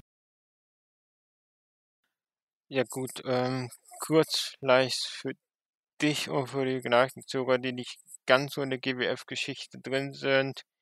Bei ähm, GWF Mystery Mayhem 2019, also im Mai 2019, gab es ein Ma Match um die GWF äh, World Championship Tarkan Aslan gegen John Klinger. Und da hatte, John, hatte Klinger, also Bad Bones, äh, den T Titel gewonnen. Das ist halt so die Vergangenheit. Dann gab es bei Legacy 24 äh, 2019 nochmal ein äh, Titelmatch zwischen den beiden. Und auch die hatten sonst Vereinte nochmal was zu tun. Auch als Bootsbrüder sind die dann gegen Aslan und Co. bei Chaos City 5 angetreten. Insofern gibt es schon eine Geschichte, ähm, auch schon bei der GWF, wenn man jetzt mal komplett absieht von der Wise-Geschichte bei der WXW. Was ich davon halten soll und auch generell vom Booking von, von Tarkan Aslan, schwierig. Vielleicht wird, wird er doch am Ende eher Lone Wolf sein, weil er doch relativ immer ein Stück weit distanziert war von den ähm, Blutsbrüdern. Ich kann mir aber an der Stelle auch durchaus vorstellen, dass man die Blutsbrüder nach einem eventuellen Titelverlust äh, splittet, weil Kling hat ja auch so äh, Erkan mal den anderen zum Fraß vorgeworfen und solche Geschichten. Insofern der Spot, der Spot auch gerade durch den Tisch, wo dann er Erkan dann halt ordentlich einstecken musste durch die ausgelöste Aktion von Bad Bones ich, ich glaube, wir sehen die Blues-Brüder nicht mehr allzu lange und sehen vielleicht nochmal eine Neuauflage von Aslan gegen Klinger dann vielleicht Aslan gegen Tischer oder so. Auch wenn ich ein bisschen entsetzt war über die Shape oder Nicht-Shape von äh, Tarkan Aslan, muss ich ganz ehrlich sagen. Äh, Tarkan Aslan war, glaube ich, bis jetzt noch nie großartig. Äh, also, das ist zugute zu halten. Ähm, ja, ich glaube, wenn Tarkan gegen Bad Bones gehen wird, dann wird es nicht um den World-Titel gehen. Da bin ich aktuell der Meinung, dass Axel Ticher sich bei Legacy 25 den Titel holen wird. Dann so ein Double Champ einmal bei der GWF und für die XP sein wird. Äh, ich kann da tatsächlich nicht allzu viel sagen mit Tarkan Ass und John Klinger, weil ich halt in den Stories noch nicht wirklich drin bin. Das kommt dann wahrscheinlich dann nach der Zeit, wenn ich GWF ein bisschen länger verfolgt habe. Ja gut, äh, ja. Ich hätte zu dem Match jetzt noch weniger zu sagen. Hast du noch irgendwas äh, zur Show zu sagen? Oder sollen wir auf GWF Legacy 25 blicken? Wir können gleich gerne zu Legacy gehen. Was ich jetzt halt sagen müsste, wenn ich jetzt so die Story komplett äh, ausspinnen würde, ich würde schon mit dir durchaus mitgehen. Was ich mir halt vorstellen könnte, wäre jetzt, äh, Erkan regt sich auf, Orlando stellt sich auf seine Seite, dann sagt Klinger, ja gut, dann haut er ab. Tag Team Match Klinger und Aslan gegen die Blutsbrüder. Unabhängig davon, wie es ausgeht, vielleicht sogar schon in dem Match dann auch ein Turn gegen ähm, von Aslan gegen Klinger oder danach irgendwann oder Klinger will ähm, Rematch gegen Tischer haben und verliert das gegen, äh, wegen Eingriff von Aslan oder irgend solche, so eine Geschichte. Dann gibt es nochmal ein Number One Contender Match zwischen Aslan und Klingern und dann gibt es Aslan gegen äh, Tischer oder so. Also irgendwie so in der Variante könnt ihr mir vorstellen, wie man Non-Title-Match zwischen Aslan und Klinger hinkriegt und Aslan dann Richtung Tischer buckt. Ja. Würde ich, kann, kann ich verstehen und äh, ja, bin mal gespannt, wie es da sich weiterentwickelt. Dann würde ich sagen, gehen wir jetzt zur GWE, GWE, vor allem GWF Legacy 25, wo man mal ganz unten in der Cut anfangen kann. Ist zwar ein, ist ein Singles-Match um die GWF Cruiserweight Championship. Fires gegen Kara. Schnell und knapp, was denkst du, wer gewinnt? Würde ich meine Vermutung von vorher wiederholen. Fires gewinnt, Kara verliert und man wird den Titel irgendwie in der ähm, Women's Division mal über ein paar, Wo paar Wochen beziehungsweise halt ein paar Shows ähm, haben, weil die Männer Division wahrscheinlich schon fast jeder mal ein Match drum hatte. Ja, ich bin der Meinung, dass Fayers den Titel verteidigen wird und eine Frau verlieren darf. Ähm, nächstes Match wäre ein Tag Team Match. Die Blutsbrüder gegen die Helden der Hauptstadt. Würde ich mit den Helden der Hauptstadt tendenziell gehen und ich glaube, hoffe, dass die Blutsbrüder ein Stück weit in der Versenkung verschwinden. Auch, auch da könnte man, wenn man einen Split machen will, irgendwas inszenieren, dass Bones oder Aslan das, denen das Match versauen oder nicht eingreifen oder noch ein bisschen eingreifen, dadurch dann rausfliegen und sowas. Also ich denke, irgendwas wird man das Storyline-mäßig bei den Bluesbrüdern machen und die Helden der Hauptstadt gewinnen. Ja, Helden der Hauptstadt würde ich auch, auch weiter aufbauen, die dann wahrscheinlich dann demnächst dann weiter Richtung Tag Team Titel gehen werden. Blutsbrüder, wenn du so, so richtig liegst, Split, dann würde hier ein Sieg vielleicht nicht unbedingt hilfreich sein. Dann haben wir noch ein Freeway-Match äh, Montana gegen iTouch Bar und gegen Kevin Lasser. Oder wie auch immer der Name ausgesprochen wird. Da ich ehrlich bin, ich nur zwei den Namen kennen, würde ich tatsächlich auf den Sieg von iTouch hoffen. Ja, ein Sieg von Isaac Bahar ist ähm, für mich durchaus wahrscheinlich. Äh, zu Anako Montana muss man sagen, der kommt aus Chile, äh, Lucha-Style logischerweise. Nee, also ich denke schon, Alltag Bahar, auch gerade nach der guten Leistung gegen Tony Harting, wird man ihn, glaube ich, weiter relativ heiß halten wollen. Ja, na, bin sehr gespannt. Wo ich auch sehr gespannt bin, ist dann Abdul Kenan gegen einen Mystery Opponent, der begleitet wird von Ali Aslan. Äh, da du da weiter in den Storylines verwickelt bist als ich, glaube die beide waren doch, glaube ich, grob, grob an der Ski. Ja? Genau, äh, beziehungsweise Ali Aslan war der Manager der äh, Group Anasi. Ähm, für mich nicht wirklich vorherzusehen, das Match. Klar, bei Abdul Kenan, man, man, man kann halt entweder, man kann vertreten, dass es bei Abdul Kenan bergauf geht und er das Match jetzt auch gewinnt. Und man kann es halt genauso gut vertreten, dass Aslan jetzt halt mit Mind Games und seinen neuen Schützling halt Kenan wieder einen in die Fresse haut und der halt noch immer noch nicht so wirklich hochkommt. Ich würde halt wirklich dazu tendieren, dass der Mystery Opponent äh, gewinnen wird. Ich bin tatsächlich auch beim Mystery Opponent, auch wenn ich keine Ahnung habe, da ich in den Storylines bin das sein könnte. Ähm, noch was dazu zu sagen oder können wir weiter? Äh, nee, nichts dazu zu sagen. Ich bin auch komplett ratlos. Es könnte halt irgendwer von den ganz neuen Talenten sein. Aber ich vermute schon, dass eher irgendwer Überraschendes oder Beeindruckendes aus dem Hut zaubert, um halt den, den, den Sieg und die, dann die Niederlage von Abdul Kenan zu rechtfertigen. Okay. Dann haben wir als nächstes die GWF Women's Championship ein Four-Way-Match Elimination Series Match 1. Da haben wir Nikki Foxley gegen Jessie J, gegen Stephanie Mays und gegen Sarah Grace. Die vier hatten wir alle ja im Gauntlet Match gesehen. Und wie man gesehen hat, wer gewonnen hat, tippe ich tatsächlich auch hier auf Stephanie Mays.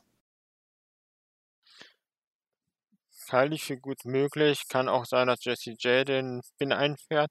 Was man halt wissen muss von der Elimination Series, ist, dass es eigentlich nur relevant ist, wer rausfliegt. Weil ähm, die drei, die nicht rausfliegen, also rausfliegen heißt äh, gepinnt werden, die drei übrigen werden bei der nächsten Show im Dezember eine Triple Threat Match gegeneinander antreten. Und auch da ist dann die gepinnte raus. Und dann wird es bei der Show im Januar ein Singles-Match geben zwischen den beiden, die dann noch übrig sind, um die vakante GWF Women's Championship. Insofern würde ich hier eigentlich noch nicht mal groß auf den Sieger tippen, sondern auf jemanden, der rausfliegt. Und das ist für mich eigentlich tendenziell Nikki Foxley, würde ich mal ganz spontan sagen.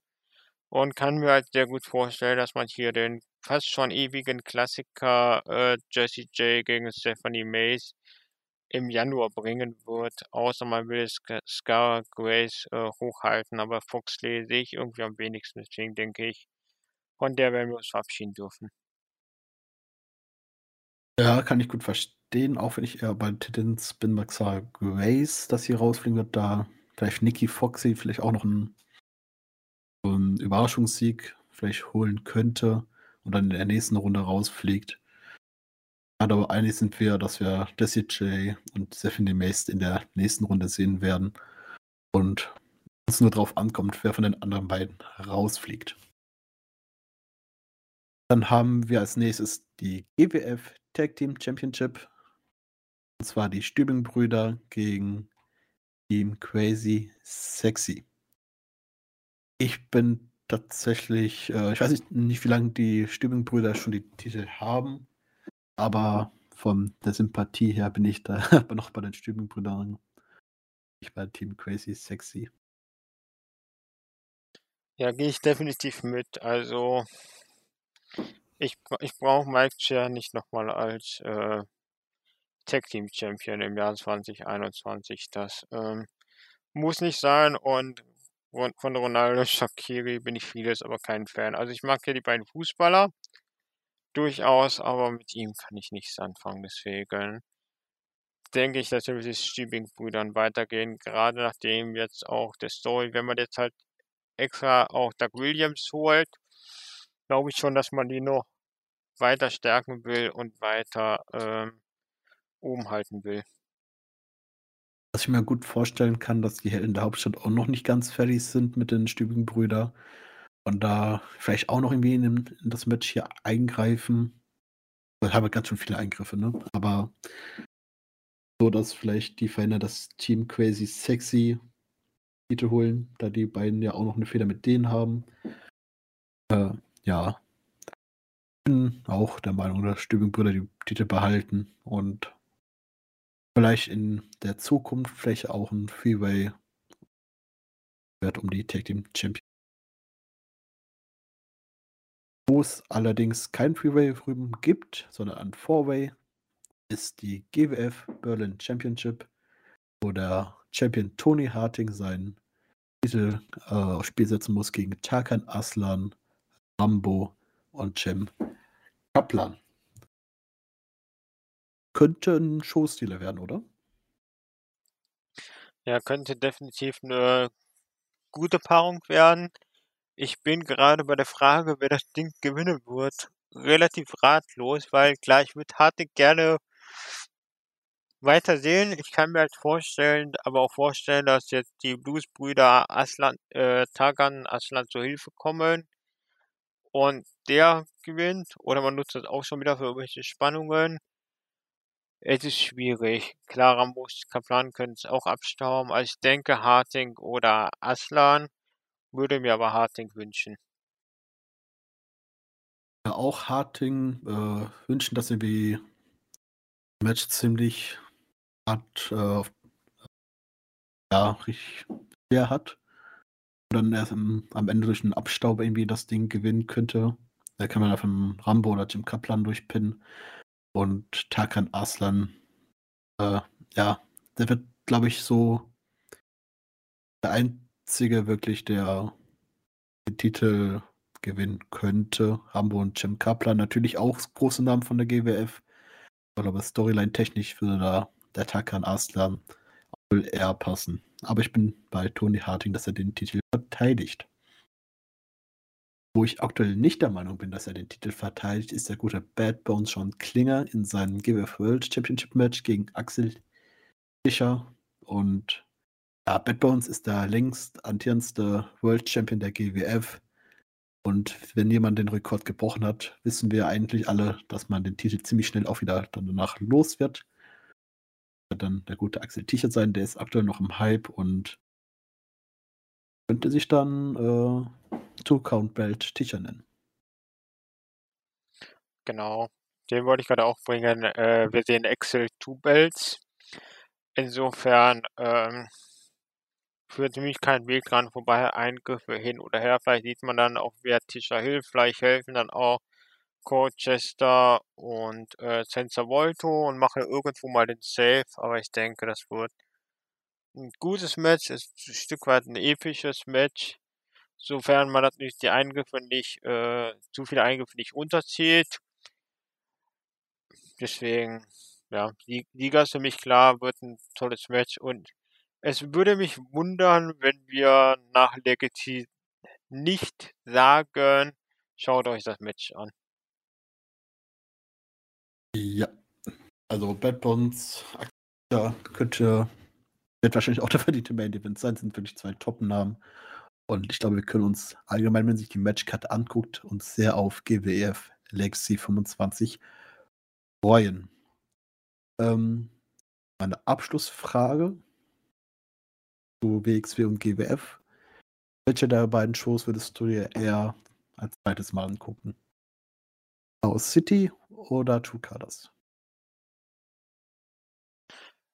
Das ist eine durchaus ähm, gute Frage. Ich würde sogar fast mit Chaos City gehen weil ich das Gauntlet-Match nicht ganz so negativ sehe wie du, weil ich das Match mit äh, Chair und William Fried Stubing-Brüder einfach, einfach schön fand von der Idee her, äh, die Match gut fand. Ja, das ist halt das Problem, dass ich auf beiden Cards Matches habe, die mich nicht so unfassbar interessieren. Vielleicht, vielleicht leicht vorne Chaos City, aber keine der beiden Shows hat mich so durchgängig geflasht. Ich würde eigentlich am liebsten beide Shows zusammenmischen, jeweils ein bisschen was rausschmeißen und dann hätte ich halt äh, eine sehr schöne runde Show. Ja, äh, ich bin tatsächlich, äh, trotz dass ich ein WXW-Fan bin, würde ich mir tatsächlich äh, GWF Chaos City eher nochmal angucken, allein weil da eigentlich fast jedes Match irgendwie eine Story dahinter hat. Ja, fast. Auf ein, ein Match, was vielleicht nicht so reinpassen würde. Hat alles und ein bisschen Hand und Fuß. Die Matches waren alle nicht äh, schlecht, konnten man sich alle ansehen. Bei der WXW hat mich nur ein bisschen geärgert, dass da bei der Key-Event äh, einige Matches dabei waren, die nicht großartig eine Story hinter hatten. Ja, äh, Hast du noch irgendwas zu sagen zu den Shows oder generell über Wrestling Deutschland? Zu den beiden Shows jetzt nicht. Äh, zum Thema Wrestling Deutschland kann man halt generell sagen, dass man jetzt merkt, Corona-Zahlen hin oder her, dass es wieder losgeht. Und zwar jetzt nochmal so ein Ticken mehr losgeht. Ich meine, wir haben nächste Woche die WXW in Frankfurt, auch wenn es da noch nicht groß Ankündigungen gibt zu dem Zeit, also nächste Woche, beziehungsweise am 13.11. ist die WXW in Frankfurt. Am 21.11. ist die European Wrestling Promotion, die EWP in Hannover aktiv. Im Dezember veranstaltet Wrestling Cult äh, in Oberhausen. Ähm, müsste am 11. Dezember sein. Am